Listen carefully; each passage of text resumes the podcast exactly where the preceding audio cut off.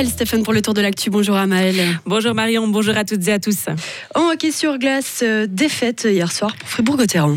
Les Dragons ont perdu 3 0 sur la glace de Bienne. Malgré une domination au nombre de tirs, les joueurs de Christian Dubé ont manqué de réalisme devant le but adverse. Écoutez à ce propos le défenseur Dave Sutter. Ouais, c'était un match où dès le premier tiers, on a essayé de, de venir à fond, de se créer des occasions, de, on a, je pense qu'on a, on a pas mal créé, créé, créé. Malheureusement, ça rentrait pas. C'était encore un de ces soirs où on pouvait rester là et on marquait pas. Quoi. Euh, Dave, une statistique 31 tirs à 13. Pour vous, c'est exactement ce que vous êtes en train de dire. Il a manqué ce réalisme devant le but adverse. Ouais, c'est exactement ça. On a manqué de réalisme. Et après, on- au fil du temps, on courait après le score. Bah, dès qu'ils en ont mis un, deux. Après, on commence à avoir la frustration, où on se dit on n'arrive pas à marquer, et puis ça va pas, on essaye un peu de tenter des choses, et malheureusement, ça, ouais, ce soir, ça n'a pas joué. Au classement, Fribourg-Gotteron conserve sa sixième place avant d'accueillir Rapperswil ce soir à la BCF Arena. Le salon de l'agriculture de Paris ouvre ses portes aujourd'hui et les visiteurs pourront y déguster du gruyère AOP et du vacherin fribourgeois. Pour la 20e année, Terroir Fribourg y tiendra un stand pour promouvoir la gastronomie de notre canton, avec par exemple la haute fondue qui se glisse dans une baguette parisienne.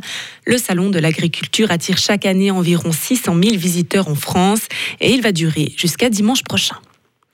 Si vous prenez le train entre Mora et Inns, cette information risque de vous intéresser. La gare de Sugier doit être modernisée. Les transports publics fribourgeois l'ont annoncé hier. Et par conséquent, le trafic ferroviaire des lignes S20 et S21 entre Mora et Inns va être complètement interrompu. Il faudra donc utiliser des bus de remplacement. Cette modification va débuter le 20 mars et se terminera le 24 août. Le Parti socialiste suisse se retrouve en congrès aujourd'hui à Grange-Paco. Les quelques 630 personnes sur place devront choisir entre deux variantes élaborées par les instances dirigeantes du parti, à savoir agir sur les loyers ou sur les rentes.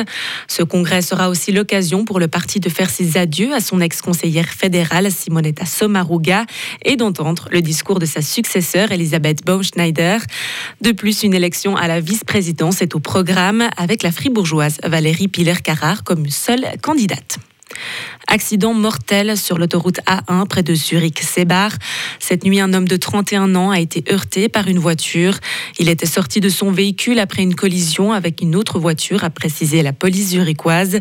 Il a alors été percuté par la suite par un autre véhicule. Malgré les tentatives de réanimation des secours, l'homme est décédé sur le lieu de l'accident. Il y a un an, l'Ukraine se réveillait sous les bombes. Le 24 février 2022, la Russie attaquait l'Ukraine, s'attirant les foudres de la communauté internationale qui a pris tout un tas de sanctions. Une guerre qui a déjà fait plus de 300 000 morts et blessés dans les deux camps. Et ces chiffres pourraient encore grimper.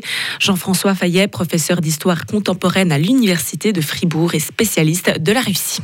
Un retour en arrière me semble impossible, en tout cas pas du seul fait d'un choix relevant de Poutine. Seules les armes occidentales pourraient l'amener à retourner en arrière.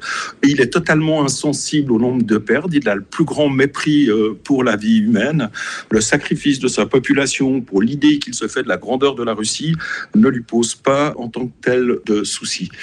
Et euh, en prenant conscience de soutien de l'OTAN, non plus, même si effectivement c'est une sorte de piège qui se retourne contre lui, puisqu'il a conforté non seulement l'unité ukrainienne des Ukrainiens, mais aussi celle de l'Occident, qui était tout sauf évidente avant ce conflit. Hier, la Russie affirmait qu'elle répliquerait à toute provocation militaire ukrainienne dans une région séparatiste pro-russe en Moldavie, car Vladimir Poutine affirme que l'Ukraine est en train de déployer des hommes et des équipements dans une région voisine à l'est du pays. La Floride vient d'exécuter son premier condamné à mort depuis trois ans. Jeudi, un Américain condamné à mort pour un meurtre commis en 1990 a été exécuté. Il a été tué par injection létale. Cet homme avait tué une femme sur un parking alors qu'il était déjà condamné à perpétuité pour un précédent meurtre. L'accusé était dans le couloir de la mort depuis 32 ans. Et enfin, cet hiver trop doux a eu raison de la plus grande patinoire du monde.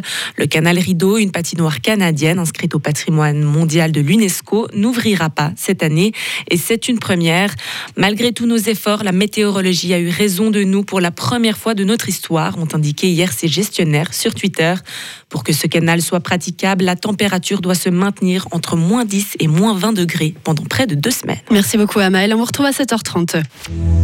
Retrouvez toute l'info sur frappe et frappe.ch.